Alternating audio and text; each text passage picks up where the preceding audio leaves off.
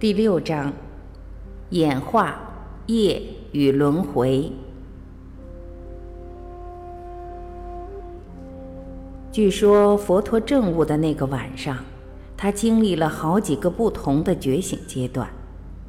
首先，他的心镇定清净，没有瑕疵，净除烦恼，变得柔软、舒适、专注和不可动摇。他把注意力转向前世的回忆。以下是他对那个经验的描述：我忆起许多许多前世，一世、二世、三世、四世、五世、五十世、一百世、十万世，出生在各种时空。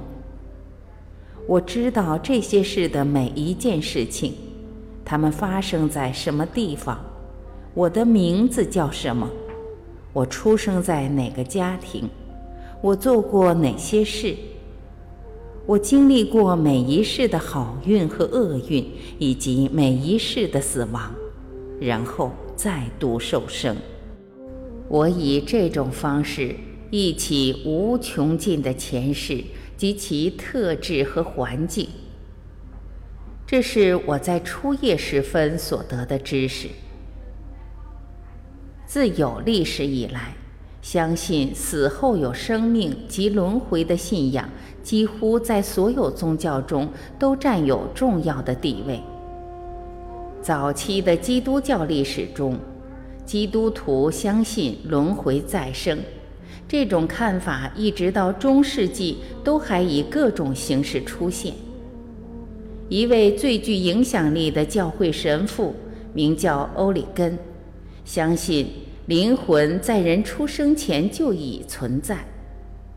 在三世纪时，他写道：“每个灵魂来到这个世界，因其前世的胜利而加强，也因其前世的失败而削弱。”虽然基督教最后拒绝相信轮回，其痕迹仍可见于文艺复兴时代的思想。浪漫诗人布莱克、雪莱，甚至小说家巴尔扎克的著作中，自19世纪末，西方开始对东方宗教产生兴趣。许多西方人已经接受印度教和佛教的轮回知识，其中。美国的大工业家和慈善家亨利·福特写道：“二十六岁的时候，我接受了轮回的理论。西方宗教完全不提供这方面的看法，工作无法令我满足。如果我们不能把某一世得到的经验运用在下一世，那么工作就是白费。”当我发现轮回时，时间就不再是有限的，我不再是钟摆的奴隶。我愿意把长远生命观给予的宁静与他人分享。一九八二年的一项盖洛普民意测验显示，大约有四分之一的美国人相信轮回。如果考虑到唯物论和科学几乎主宰着我们生命的每个层面，这就是个令人吃惊的统计数字。尽管如此，大多数人对于死后的生命仍然只有非常模糊的概念，不知道轮回到底是什么东西。人们常常告诉我，他们无法相信没有证据的东西，但没有证据就能证明它不存在吗？诚如伏尔泰所说：“总之，出生两次并不比出生一次令人惊奇。”常有人问我：“如果有前世的话，为什么我们都不记得？”但是，为什么不记得前世，就表示我们以前没有活过呢？小时候或昨天的经验，甚至是一个小时前想的事。当时尽管都那么鲜活，但记忆几乎完全消失，就好像未曾发生过一般。如果连上个星期所做所想我们都不记得，要想记得前世所做的事，哪有那么容易？有时候我会开玩笑地问那些人：“到底是什么令你这么坚信没有生命轮回？你有什么证据呢？万一你死后发现果然有轮回，你怎么办呢？你要怎么处理这种状况？”难道你不是在以否定的信念限制自己吗？即使没有你所谓的具体证据在，相信轮回可能存在，或至少不反对它，难道不是比较合理吗？什么才算是轮回的具体证据呢？因此，我喜欢请人们问自己：为什么一些主要宗教都相信有来世？在人类历史上。为什么有几十亿人，包括亚洲一些最伟大的哲学家、圣人和天才都相信轮回，而且把它当作生命中重要的部分呢？难道他们都是傻瓜吗？让我们回到具体的证据上。没有听说过西藏或没有去过西藏，并不代表西藏不存在。在美洲大陆被发现以前。有哪个欧洲人相信美洲的存在呢？即使它被发现之后，人们还是在争论它是否存在。我相信这是由于我们非常狭隘的生命观，使我们不能接受，也无法严肃思考轮回的可能性。幸好这不是故事的结尾。从事精神修行的我们，譬如说禅修的人。终于发现许多关于心的事实，这是我们以前不知道的。因为当我们的心越来越开放，接触到非比寻常、浩瀚和不容置疑的心性时，我们瞥见一个完全不同的面相，一切我们以为很了解的自我和世界的观念就开始消解了。因而，除掉这一世，还有其他事的存在就变得有可能。我们开始了解上师开始的生死和轮回教法都是真的。轮回的若干可能证据，目前已经有大量文献讨论那些自称能记忆前世者的证词。我建议，如果你确实想要了解轮回的真相，就应该以开放的心态来探讨这个问题。但要尽可能严谨地分辨清楚，在可以提及的几百个轮回故事中，有一个特别令我着迷。这是英国诺福克一位老人的故事，他名叫阿瑟·弗罗多。从十二岁开始，他常有神秘却鲜明的心象：一个被沙漠围绕的大城市。在他心中最常出现的影像中，有一个显然是在悬崖上雕凿而成的寺庙，尤其是当他在家附近的海滩上玩弄粉红色和橙色的鹅卵石时，这些神奇的影像不断浮现于他的脑际。随着年纪增长，他看到的城市越来越清晰。他看到更多的建筑物、街道、士兵和经由峡谷进入城市的通路。阿瑟·弗罗多在晚年非常偶然地看到一部有关约旦古城佩特拉的电视纪录片，他惊讶地发现，这就是多年来一直萦绕在他脑际的影像。他后来声称从未读过有关佩特拉的书。他的故事遐迩闻名，他本人也上了英国广播公司的电视访谈节目。这件事引起约旦政府的注意，便将他和英国广播公司的一位节目制作人接到约旦，拍摄他对佩特拉的反应。在此之前，他只出过一次国，那是一趟短暂的法国海岸之旅。启程之前，一位研究佩特拉并且出过专著、闻名世界的权威学者访问了阿瑟·弗罗多。经过详细的访谈，他百思不得其解：为什么弗罗多对佩特拉的认识那么精确？甚至有些只有专精这一领域的考古学者才会知道。英国广播公司将弗罗多在出发前对佩特拉的描述录下来，以便与在约旦看到的情形相对照。弗罗多特别挑出三幅心中的景象：是交一块奇形怪状的火山形岩石，据称就在他于公元前一世纪遭人杀害的小庙旁；还有城里一栋考古学家们非常熟悉却不知道做什么用的奇特建筑物。佩特拉研究专家想不起来有他说的这块岩石，不太相信它的存在。可是，当他拿出一张那座寺庙附近的照片时，惊奇地发现，弗罗多指出的岩石竟然真的在那里。然后，这位老人从容地解释了那栋奇特建筑物的功能。这是过去从来没有人想过的。原来，那是两千年前他当兵时的哨兵房。他的说法后来大都证明是对的。在前往佩特拉的途中，阿瑟·弗罗多只认出那块神秘的岩石。进城之后，他连地图都不必看，就直接走到哨兵房，并表演了哨兵的特殊报道方式。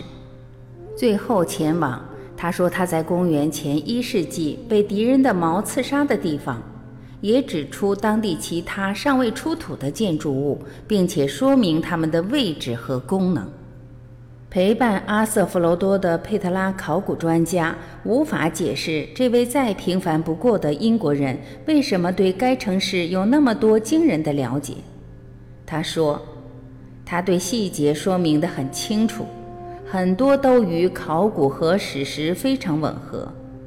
若说他要从记忆中编造一套故事，那需要相当的心思。我不认为他是个骗子。我不认为他有能力设下如此大的骗局。除了轮回，还有什么能够说明阿瑟·弗罗多非比寻常的知识呢？你可以说他也许读过有关佩特拉的书，也许曾经以精神感应收到一些知识，但事实摆在眼前，他提供的讯息有些甚至连专家都不知道。此外，一些小孩的案例也很特别。他们能够很自然地回忆起前世的细节。美国弗吉尼亚大学的伊恩·史蒂文森博士就搜集了很多同类的案例，其中有一个印度小孩回忆前世的惊人叙述，引起许多人的注意。他是锡克族，名字叫嘎玛吉库尔，父亲是学校教师。有一天，他和父亲前往当地村落的市集，途中他突然要求父亲带他去另一个村落，两地相隔有段距离。他的父亲有点惊讶，问他为什么要改变目的地。在这里，我一无所有，他说：“这里不是我的家，请带我到那个村落。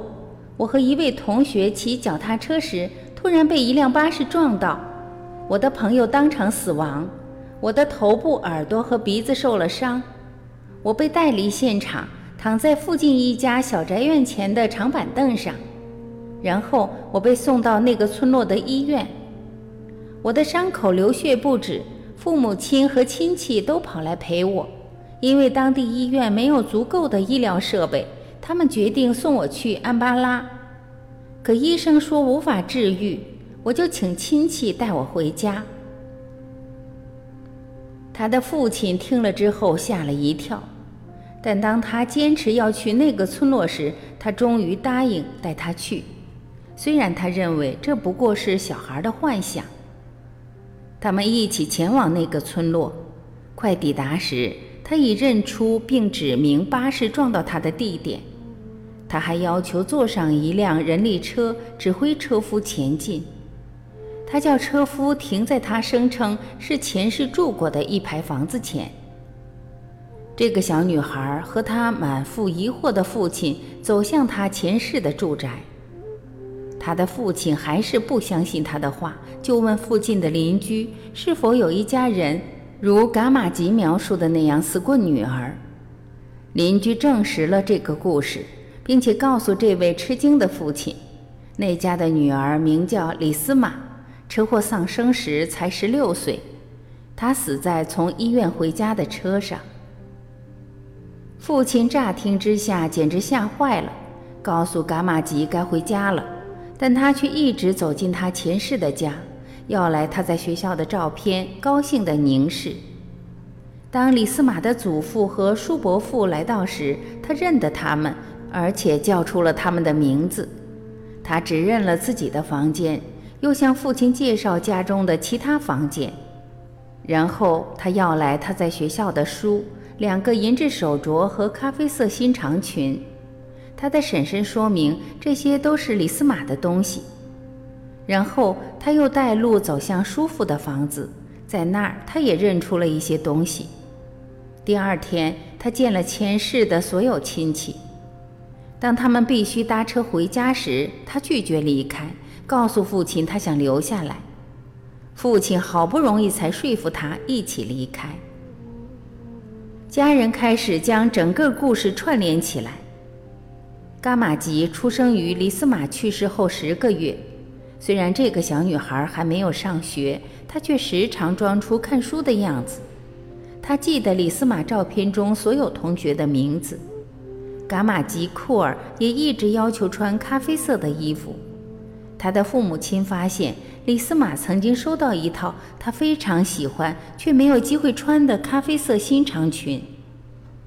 伽马吉记得前世最后一瞬时，从医院回家途中，车子射出的灯光，那一定是他去世的那一刻。我们可以想象出人们如何怀疑这个故事。你也许会说，这位小女孩的家人可能为了某种原因，唆使她声称自己是李斯玛再生。李斯玛的家庭是富农，但伽马吉库尔的家庭却也不穷，拥有村落中较好的房子，有中庭和花园。关于这个故事，还有一件有趣的事。事实上。他这一世的家人对这件事感到十分不自在，担心邻居会怎么想。我认为最有力的证据是，李斯玛的家人虽然对于自己的宗教懂得不多，甚至不知道锡克人是否能接受轮回的观念，但他们却确信伽马吉库尔就是他们的李斯玛。若有人想认真研究轮回的可能性，我建议他们去看看生动的濒死经验。有过这种经验而后活下来的人，大多数都确信死后还有生命，而他们过去大都没有宗教信仰或精神经验。现在我历经了整个生命过程，彻底相信死后还有生命。我不怕死，一点也不。在我认识的朋友当中。有些人是如此害怕，如此恐惧。每当我听到人们怀疑有来生，或者说当你去世时你就走了时，我总是暗想，他们实在是不知道。当时我经历了最不寻常的经验，让我了解到死后还有生命。我知道死后还有生命，没有人可以动摇我的信念。我没有任何怀疑。他是安详的，没有什么好害怕的。我虽不知道未曾经历过的，但还有许多等待着我。他解答了每个人在这一生迟早都会疑惑的问题。是的，是有来生的，这比我们所能想象的任何事都要美。一旦了解这点，就会觉得它是那么独特。你会了解的。有关这个主题的研究也显示。濒死经验会使人变得更开放，更能接受轮回的观念。还有某些天才儿童惊人的音乐或数学天赋，不就可能是在其他市发展出来的吗？例如莫扎特，他在五岁时就编了舞曲，到八岁就发表了奏鸣曲。如果死后确实有生命存在，你也许会问：为什么这么难记得呢？在伊尔的神话中，柏拉图说明了为什么人转世后没有记忆。伊尔是一名士兵，战死沙场，他经验了死而复生。当他死去时，看到许多景象，同时接受训令复苏过来，以便把死后的情况告诉他人。就在他要回来之前，他看到那些正准备出生的生命在恐怖、烟雾弥漫的热气中移动，通过遗忘的平原，那是寸草不生的荒凉沙漠。当夜幕低垂时，柏拉图告诉我们，他们就扎营在施念河边。施念河的河水无法用任何器皿来装，他们每个人都被要求喝这种水，有些人还糊里糊涂地喝了很多。每一个人在喝水的时候就忘掉了一切。伊尔被禁止喝水，醒过来时，他发现自己就在火葬场的柴堆上，还记得他所听所见的一切。是否有什么共通的法则，使我们几乎无法记得前世曾经住过的地方或做过的事呢？或者，那只是因为我们的经验太多太广，因此洗掉了前世的任何记忆？我有时候会怀疑，如果记得前世，又会给我们带来多少帮助？难道不会令我们更加困扰吗？心的连续。从佛教的观点来看，建立轮回的主要论点是以深刻了解心的连续为基础。意识来自何方？它不可能没有来处。如果没有之前立即的瞬间意识，瞬间的意识是不可能产生的。对这个复杂的过程，有人做过如下说明。佛教徒接受的轮回观念，主要是以意识的连续为基础。就以物质世界为例，我们相信目前宇宙的一切元素，即使是小到极微的程度，都可以追溯到一个根源。在这个起点，物质世界的一切元素都被凝缩成所谓的宇宙粒子，这些粒子则是前一个宇宙分解的结果。因此。这就形成了一个连续不断的周期：宇宙成、住、坏、空，然后又生成。心也非常类似，我们拥有某种被称为心或意识的东西。这个事实十分明显，因为我们的经验就可以证明它的存在。同时，我们又可以从经验得知。当我们称为心或意识的东西遇到不同的条件和环境时，是会改变的。这告诉我们，它由片刻组合的性质，及容易受到改变的影响。另一个明显的事实是，在粗略的层次上，心或意识与身体的生理状态密切相关，事实上还会受后者的影响。但是在心与物质粒子互动时，如果要产生具有意识的生命体，必然有某种基础能量或来源，就像物质面一样。现在心一定是过去心的连续，所以如果你追溯自己当下的心或意识，一定会发现你在探讨心如何连续时，必然可以追溯其根源到无穷尽的层面。就像物质宇宙的根源一般是无始的，因此一定有持续不断的轮回，让那个心连续的存在。佛教相信普遍性的因缘法则，认为一切事物都会改变，都有其因缘，因此不相信有一个神圣的造物主，也不相信生命可以自我创造。相反。佛教认为一切事物的升起都是因缘和合的结果，所以心或意识也是由于先前事件的结果而产生。当我们谈到因和缘时，有两种主要的类型：主因和助缘。主因是产生某种事物的材料，助缘是促成因缘作用的因素。就心和身来说，虽然可以彼此影响，却无法变成对方的内涵；心和物虽然彼此依赖，却无法当作对方的主因。这是佛教接受轮回的理论基础。大多数人以为“轮回”这个名词隐含某种东西在轮回，它从一生旅行到另一生。